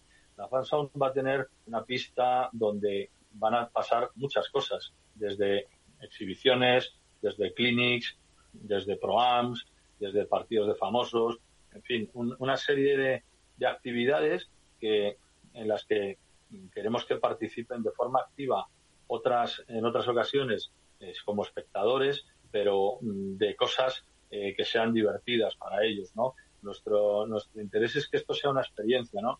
Y que si una familia con, de cuatro miembros, por ejemplo, con dos hijos, que van allí a ver los partidos de, de la Hexagon Cup, puedan parar en la fan zone, ver otras actividades en esa pista, ir por todos los stands comerciales mm, que van a ser de diversos eh, de diversas marcas y sectores y poder vivir el evento desde dentro, no solo como, como en los partidos en sí, que evidentemente es la columna vertebral del evento, ¿no? Pero donde los fans disfruten tanto de eso como de las otras zonas y como de la hostelería, etcétera, etcétera, que va a contener el evento. ¿Vale? Vale. Vale, eh, Carlos ha contestado las dos primeras, me ha, pisado la, segunda, ya ha contestado la tercera, que era un poco la de, la de que decía Alberto, la de la capilaridad, cómo, cómo llegamos a ese jugador eh, amateur. Al final eh, es un evento profesional y lógicamente el equipo de Sagon Team ha hecho sus sus votaciones eh, con los fans para elegir a los compañeros de los jugadores franquicia y el resto de equipos lo han elegido, el owner de cada equipo ha elegido su, sus componentes. Lógicamente, a ser un evento profesional con un prize money importante, pues, pues eligen a, los mejores jugadores, jugadores disponibles. Volviendo a esa capilaridad de cómo vamos a acercar eh, la competición a jugadores más menos profesionales, esto ya es para la siguiente temporada, el desarrollo eh, natural para, para los siguientes años es que al final somos un evento internacional con equipos internacionales con distintos territorios. La idea es que se vayan haciendo torneos menores en cada territorio donde está, donde está cada equipo, eh, USA, UK, eh, Europa, y, que todo confluya en la, en la gran semana que será el, la, esa Hexagon Cup. Esa es un poco el, la idea. Ahora mismo estamos muy, 150% involucrados en, nos quedan dos meses en el evento, pero, pero después del evento tendremos que empezar a pensar con, junto con los equipos cómo, desarrollamos esto para, que no se nos escuche una semana y estemos todo el año haciendo, haciendo acciones. Entonces, eh, por un lado parece que esos equipos tienen voluntad de continuidad, ¿no, Richie? Para, para otras eh, temporadas, no sé si se podrán ampliar más, y, y luego que tampoco se descarta o sí que esta eh, fase final, vamos a decir, de la Hexagon Cup eh, sea en España necesariamente. Bueno, esa decisión no, esa decisión no la, no la, no la tenemos. Lo, eh, normal es que, sigamos en, en España. Es el, es el, al final esto como ha nacido, ha nacido de, de, de conversaciones con los jugadores, con las asociaciones de jugadores, tanto masculina como femenina, hacer un, evento en pretemporada, que, que, los jugadores se sientan cómodos, que, que, no tengan que hacer muchas, muchas horas de vuelo, con lo cual, pues, pues, lo intentamos poner fácil también a las estrellas del evento. Eh, ¿Cómo se consigue un prize money de un millón de euros? Carlos. Mucha valentía, sobre todo. no, eh, queremos, queríamos que, este evento y en este formato fuera diferente y, el price money también es diferente. Entonces, eh, digamos que formaba parte de, ese argumento ¿no? que, queríamos desarrollar eh, desde cero, ¿no? con los jugadores profesionales que se apuntaran a un draft, que por cierto, se apuntaron como 400 jugadores en total. Eh, y bueno, todo eso realmente eh, da como resultado un evento eh, grande, distinto, ambicioso y bueno, y también los premios hemos querido que los, los jugadores y los fans valoraran que, esto pues es realmente un evento que mira al futuro del padre, ¿no? realmente en, nosotros queremos, y siempre lo digo, que, respetamos mucho el presente, eh, por supuesto, como no puede ser de otra manera, el pasado de la historia de este deporte, pero miramos al futuro. Y el futuro lo vemos, eh, además de lo que hay, con eventos como, como la Hexagon Cup. Álvaro. Eh, sí, yo quería preguntarte, Richie, por ejemplo, a ti, em, digamos que se ha dejado todo un poco abierto a la hora de, eso, de seleccionar los jugadores, porque ha habido un draft y demás, por decirlo de alguna manera, pero sin embargo en la parte de las jóvenes promesas sí que se ha decidido que bien sea o chicos o chicas. Eh, no sé si eso ha respondido algo en concreto, eh, simplemente por, por, un poco acotar y que no hubiese tantísimos jugadores y dejar muchos más fuera, o por qué ha sido esa decisión. Que entiendo que si no, si no he leído mal es rotatorio bueno, rotativo y el año que viene eh, serán las, las chicas. Sí, como, como nuestro nombre indica, Hexagon, de seis jugadores, es una pareja masculina, una femenina y una de jóvenes promesas. Hicimos una votación pública para elegir eh, que los fans eligieran que querían, si fueran hombres o mujeres los jóvenes promesas, salió hombres y, lógicamente, eh, para tener igualdad, pues el año que viene serán, serán jóvenes promesas mujeres. Pero pero el formato es de tres parejas, por, por casuística con, con el venue, por, por price money, por, por interacción. Es un poco el formato y así es como se ideó, de ahí el nombre Hexagon de seis. Eh, también tenemos con nosotros a Iván Hernández, eh, Contrapared. Ahí tienes a, Richie y a Carlos. Hola, muy buenos días. ¿Qué tal? ¿Cómo estás, Carlos? Mucho tiempo sin verte. sí, es verdad. ¿Qué tal? Muy bien. bien. Hola, compañeros. Hola, Richie. Muy buenas, buenas noches. ¿Qué tal? Mira, yo quería preguntaros una cosita porque la Hexagon Cup está levantando mucho ruido, ¿no? Que es lo que se trata, ¿no? Que un torneo levante ruido, levante eso, levante expectativas, pero quizá eh, la gente está reclamando un poquito más eh, que expliquen el contenido de cómo va a ser el Hexagon, de cómo va a ser los sorteos, de cómo va a ser el, torneo en sí. Había mucha gente que todavía ponía en duda que si iba a haber algún eh, partido mixto, ha habido alguna jugadora profesional incluso que ha salido diciendo que no iba a haber partidos mixtos. Entonces, bueno, me gustaría ver si ese mm, sistema de comunicación todavía lo tenéis ahí como para crear hype, que se dice ahora, o, más adelante vais a dar un proyecto, vais a sacar explicando cómo va a ser los sorteos, los partidos y todo. Richie, sigue tú. Em, está explicado en redes sociales y en la web. Eh, en ningún sitio pone que es una pareja mixta, es pareja masculina, pareja femenina y pareja de jóvenes promesas, eh, que compiten en, en tres cuadros independientes por, por una pareja ganadora masculina, una pareja ganadora femenina y una pareja ganadora de jóvenes promesas y que las tres parejas suman puntos para su, para su escuadra, para su equipo y habrá una, un ganador masculino, un ganador femenino y un ganador Next Gen y un equipo primero, segundo, tercero, cuarto, quinto y sexto. ¿Va a ser en cuadro o va a ser en grupos de tres? Ron Robin, dos grupos de tres, o sea, las seis parejas masculinas se, se clasifican, se, se separan en dos grupos de tres juegan Ron Robin y luego habrá una semifinal y una final en función de, cómo salen los emparejamientos, tanto para los hombres, mujeres como jóvenes. Pero ya, lo que me refiero, para aclararnos un poquito más, me refiero que yo formo parte de un equipo, eh, yo puedo ganar mi partido masculino, mis dos otros compañeros pierden, en ese caso el equipo ya no se clasificaría para el siguiente, o sea, no es una clasificación por parejas, es una clasificación de la suma de los, puntos del equipo. No, el equipo no se clasifica para nada. El equipo tiene una clasificación en función del resultado de sus tres parejas. Te pongo un ejemplo. El, equipo de Sagon Team, la pareja masculina gana, la femenina pierde en semifinales y eh, los jóvenes promesas pierden en round robin. Pues sumarán los puntos del campeón, de semis y de round robin. Y eso te dará una clasificación. Si otro equipo lo hace al revés, pues te va dando una clasificación. Entonces, la pareja masculina será campeón de, del torneo masculino de esa Cup y, su equipo tendrá la clasificación que sea. O sea, vale, una pareja de un propio equipo puede ganar la Hexagon Cup en, forma pareja individual, pero el equipo puede quedar el quinto. Exactamente.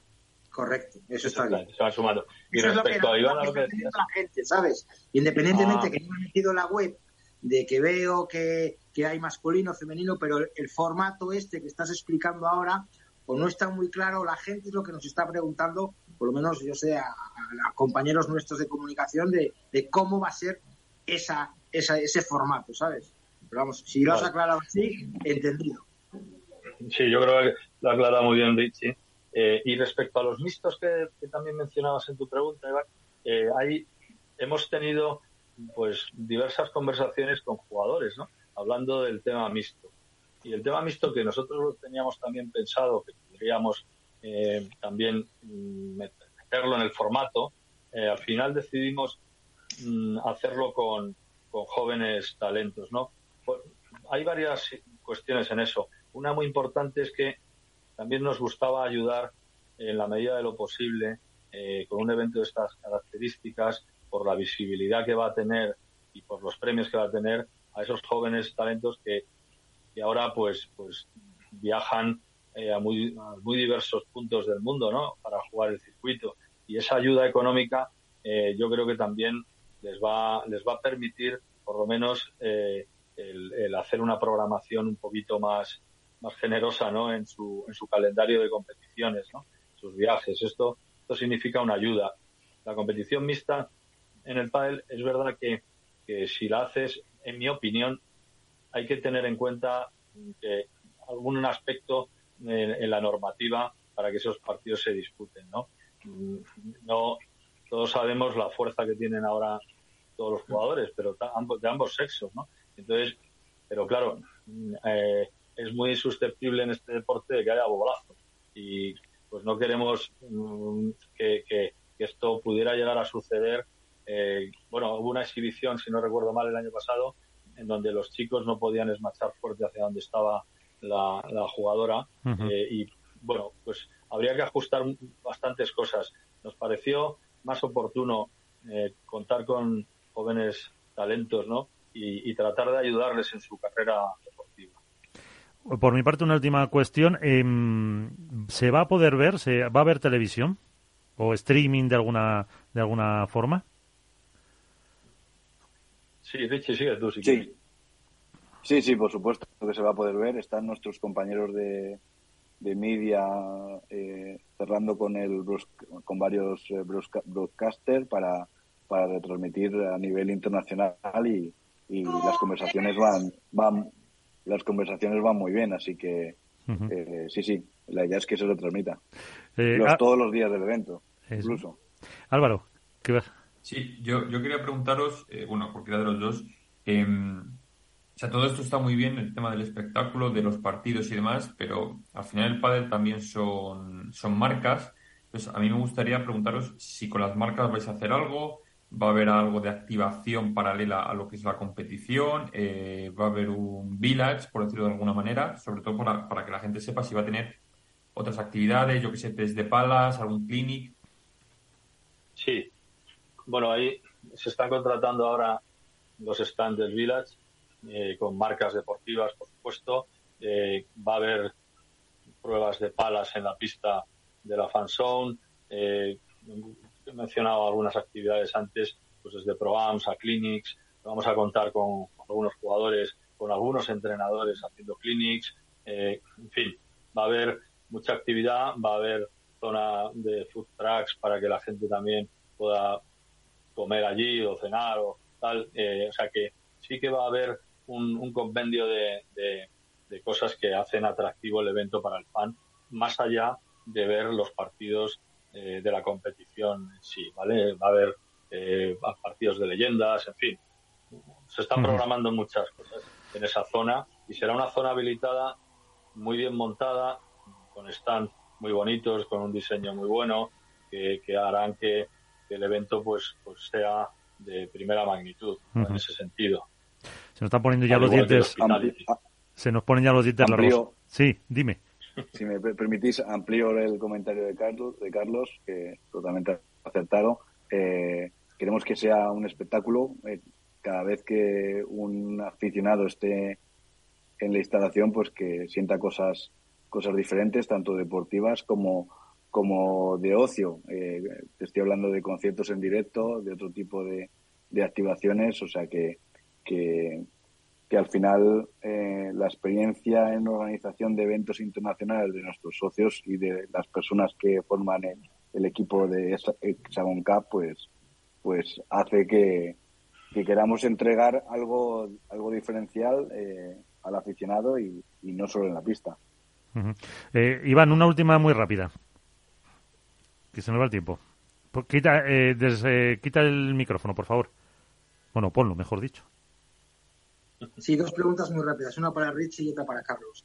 Eh, ¿En qué plataforma se va, se va a poder visualizar este, este, este torneo? ¿Con qué gente vais a contar? Y la segunda para Carlos, eh, ¿habéis pensado, obviamente, que esto va a ser un espectáculo para el, para, sobre todo para el jugador amateur? ¿Habéis planteado, habéis planteado la posibilidad de que al año que viene a lo mejor en los equipos meter una pareja amateur para, para que cada equipo tenga una pareja amateur también elegido por draft o por como sea para que también se integren un poquito más dentro de los equipos? Contesto yo a la segunda, mía. Eh, ¿Te parece? Eh, bueno, hemos, hemos tenido eh, todos estos, estos pensamientos, claro que los tenemos.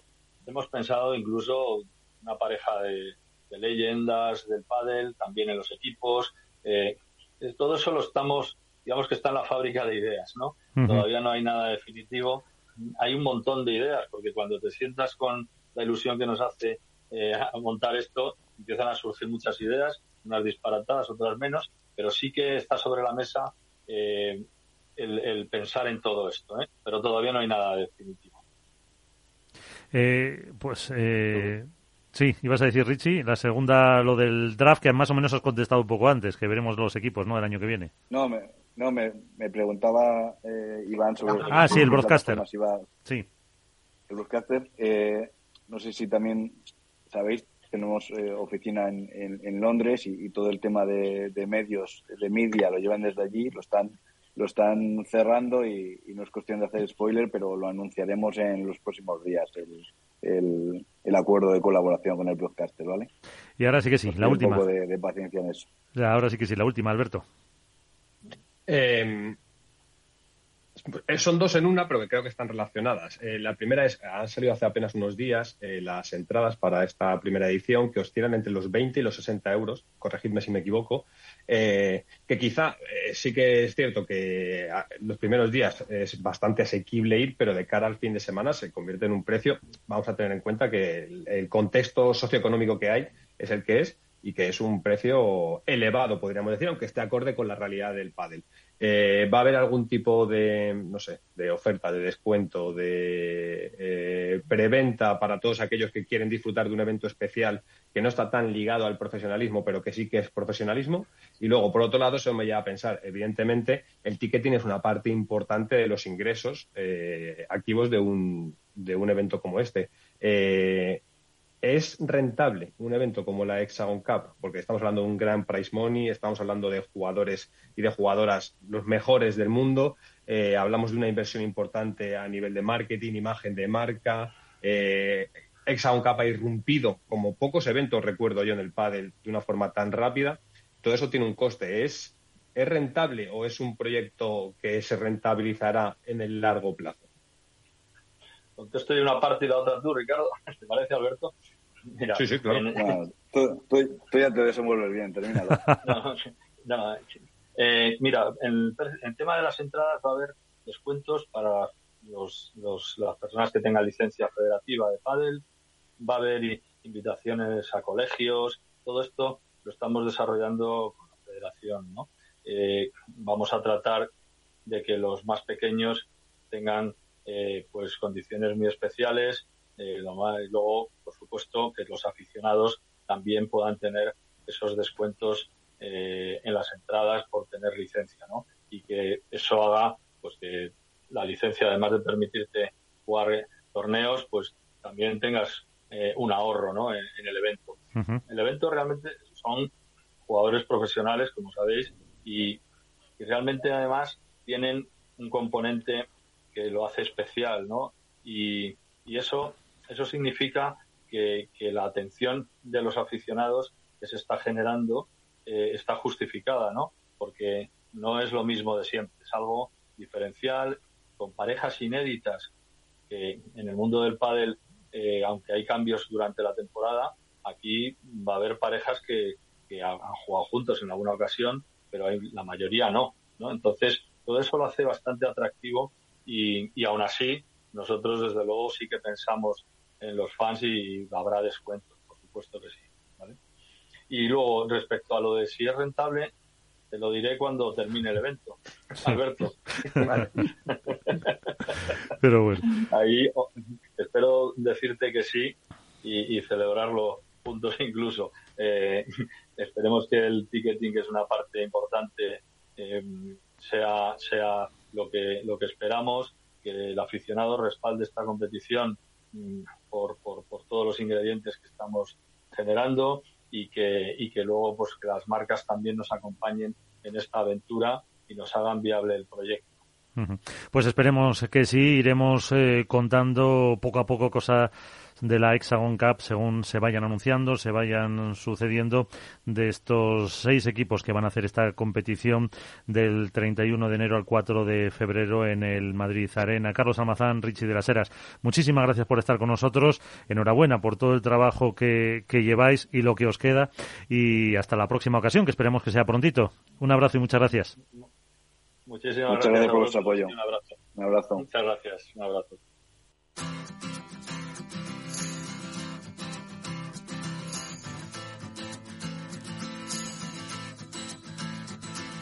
Esto es Padel en Capital Radio.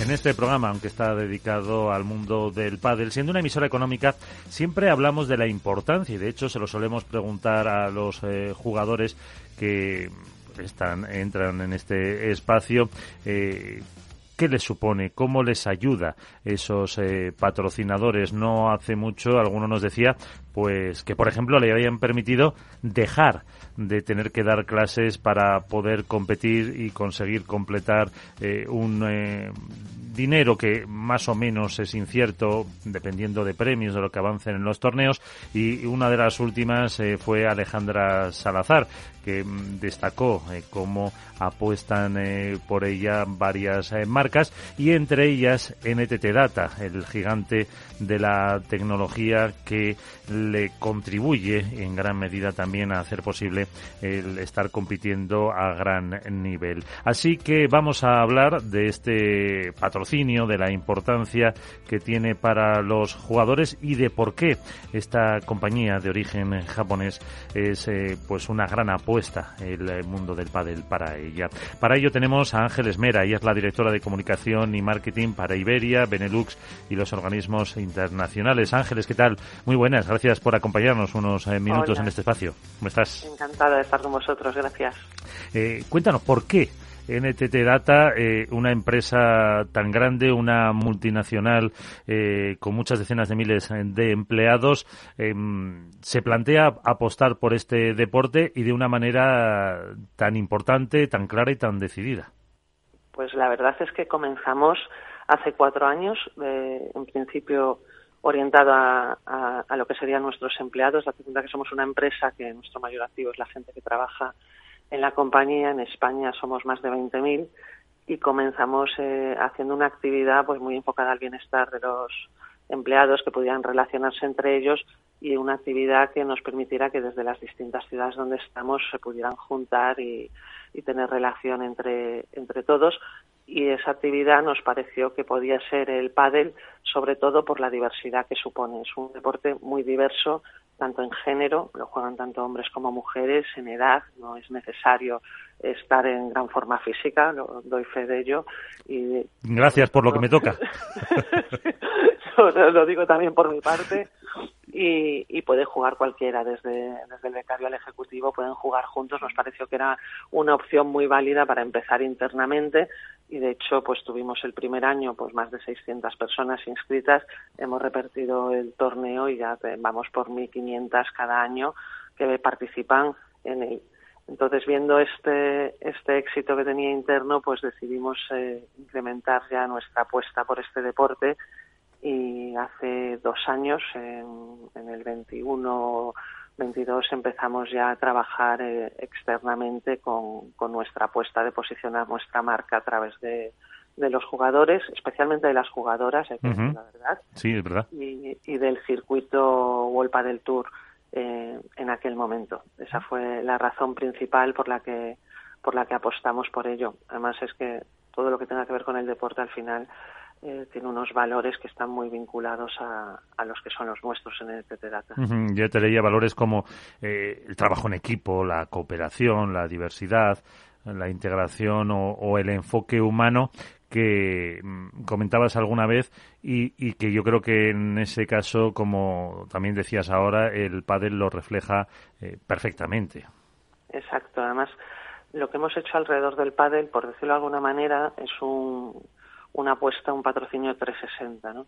Lo enfocamos no solo en posicionar una marca a través pues, de los jugadores eh, o, de, o del torneo, sino además en, darle la oportunidad a los empleados de disfrutar de este patrocinio en todos los sentidos, desde participar en, torneos internos, pero también tener a los jugadores y a las jugadoras que vienen a, nuestras oficinas y participan con los empleados de lo que le llamamos los meet and greet, o hacemos clinics con, con clientes, con, con empleados que pueden disfrutar y aprender de ellos, sino que además está ese posicionamiento en el que nosotros damos visibilidad a una marca que ten en cuenta que hasta hace dos años era otra. Nosotros hicimos un cambio de marca hace, dos años y teníamos que, que hacer una inversión en, dar visibilidad a la nueva y el padel eh, creemos que ha sido un acierto, ¿no? El tener esa esa oportunidad de que una marca nueva para nosotros tuviese esa visibilidad a todos los niveles, ¿no?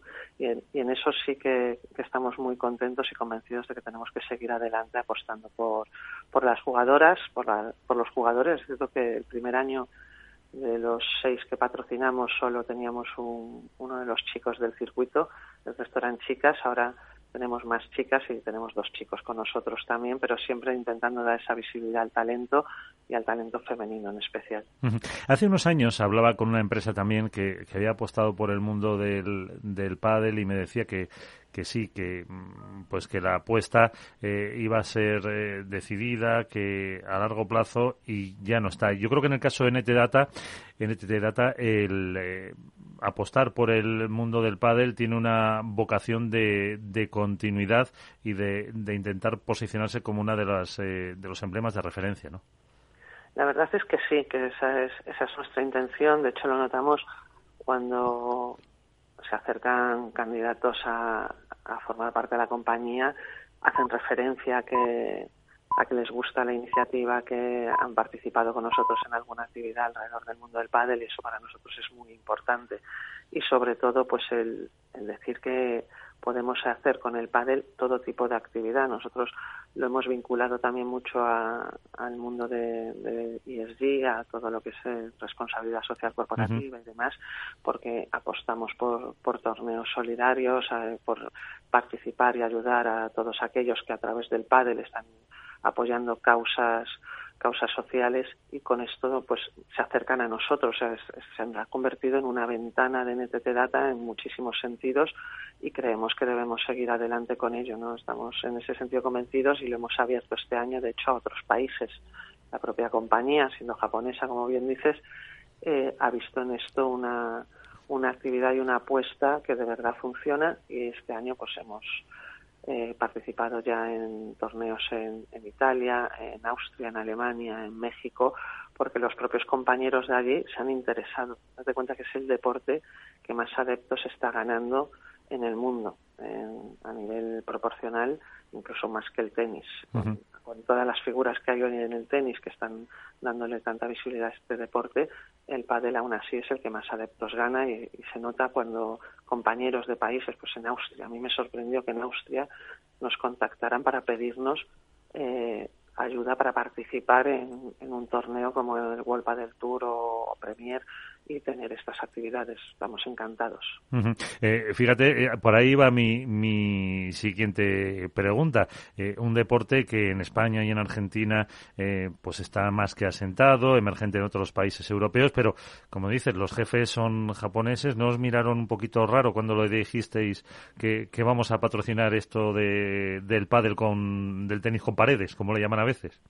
Pues mira, se interesaron, la verdad, es cierto que es un deporte curioso para, para la gente que no, no lo ha practicado y no lo ha visto nunca, pero lo entendieron rápidamente y, la prueba está en eso, en que hemos eh, apostado por, por pruebas internacionales y esperamos este año que entra seguir esa apuesta en otros países porque de verdad no, nos ha sorprendido por lo que nosotros pensamos que es muy español este deporte o que es muy de Argentina, pero se está jugando y se están creando pistas en, en lugares, pues ya te digo, como, como Noruega también, ¿no? Un montón de pistas que se están construyendo en Miami, en un montón de ciudades y cada vez está teniendo más aceptación. Con lo cual, eh, aunque fue una sorpresa al principio, es decir, cómo que explicar qué es el pádel, es cierto que en Japón también están están interesados porque se está empezando a construir también allí mucha pista y, hay ya empezando jugadores a, a tomárselo muy en serio allí.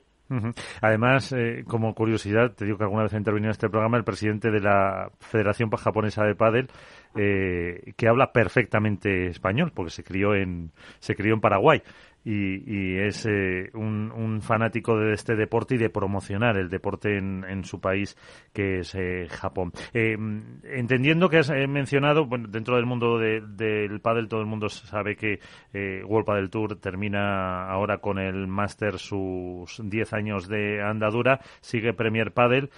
¿Vosotros también vais a, vais a seguir apostando? Seguiremos apostando y estamos, por supuesto, también en contacto con Premier y no te puedo decir exactamente en qué en qué nivel y cómo, cómo cerraremos eh, este año con ellos, pero sí seguimos en, contacto y vamos a, mantener eh, en el próximo año nuestra apuesta por el pádel, segurísimo. Eh, ¿Tenéis también apuesta por otros eh, deportes al margen del, del, mundo del pádel dentro de esa estrategia que me decías de DJ? Pues mira, lo que sí está funcionando mucho y además es que es algo que, interesa mucho a, nuestros profesionales o todo lo que tiene que ver con, con las carreras con el running. Y en ese sentido pues estamos en, la Maratón de Madrid muy fuertemente metidos, estamos en varias carreras, tenemos la carrera de las empresas de Alicante, por ejemplo, es la carrera de de las empresas, estamos haciendo mucha, mucho foco en, este deporte porque es, cierto que son muchos y muchos los empleados que, que corren y que es una actividad que tiene sus propios clubs de empleados, los Energy Clubs de Running, en los que se juntan muchos y ahí también hacemos bastante apuesta en, de manera sobre todo muy local, ¿no? Porque las grandes carreras al final son muy locales y ahí estamos muy metidos. Eh, dentro de, además de esas vamos a decir, eh, filosofía de NTT Data, doy fe que sí, que se apuesta mucho por eh, que el empleado tenga ese entorno, que sea, eh, pues, que esté a gusto, que esté contento dentro de la empresa, dentro de las oficinas que tenéis preparadas. Así que mm, son patrocinio el del padre, el patrocinio del running, y no sé si tienes alguna alguna sorpresa más que, que darnos, Ángeles. Yo por preguntar. no, pues, sorpresa, sorpresa, no, no, no hay ninguna ninguna en ciernes. Es cierto que siempre reforzar eso y que cada vez participen participen más las personas que trabajan con nosotros. Date cuenta que somos muchísimos, más de 20.000 personas en España, eh, estamos en todas las provincias de España y para nosotros es siempre un reto encontrar esas actividades que, que les hacen sentirse bien y que que se levantan por la mañana y se dan un madrugón para saber que van a la mejor empresa en la que pueden trabajar. Entonces, todo lo que hagamos va a estar siempre enfocado en ellos y si ahora estamos con el running y el paddle, pues mañana podemos, por supuesto, embarcarnos en cualquier otro deporte que sepamos que, va a enganchar con, nuestra gente. Pero de momento, yo creo que con eso estamos haciendo bastante trabajo, está alcanzando a bastante de nuestra gente y buscaremos también otros tipos de, patrocinios, no tanto a veces orientados al deporte, porque al final la diversidad supone que no todo el mundo tenga que gustarle lo mismo, no todo el mundo tenga que, que tener esa ansiedad por hacer deporte y le pueda traer otro tipo de, de actividad y buscaremos también el, apoyar ese tipo de acciones que no estén siempre, o sea, unas veces por el deporte y otras veces por la cultura o otro tipo de temas. Pues eh, para despedirte iba a decir nos vemos en la pista, pero yo que sé, por mi parte casi mejor que no. No, no, no, con cuento con que vengas, aunque sea de espectador, por supuesto. Eso sí. Ángeles, Ángeles Mera, directora de Comunicación y Marketing para Iberia, Benelux y los organismos internacionales de NTT Data. Muchísimas gracias eh, por estar con nosotros. enhorabuena por lo que estáis haciendo y hasta, hasta una próxima ocasión. Pues muchas gracias a vosotros. Un abrazo.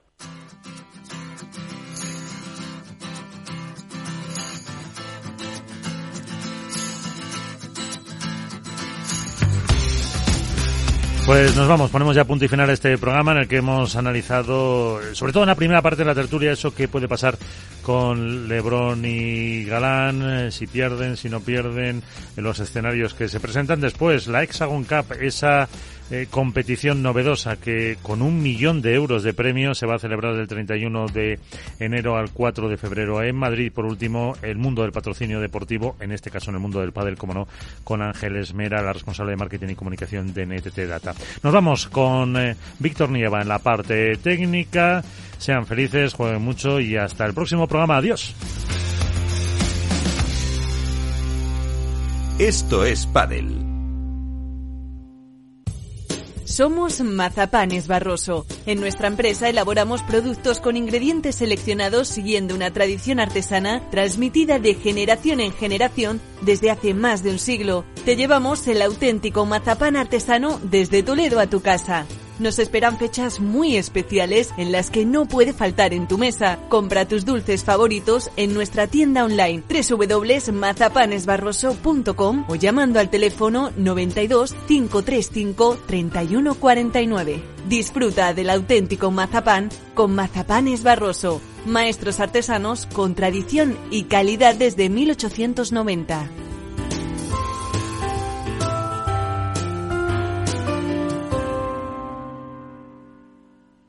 Para personas inquietas, Capital Radio.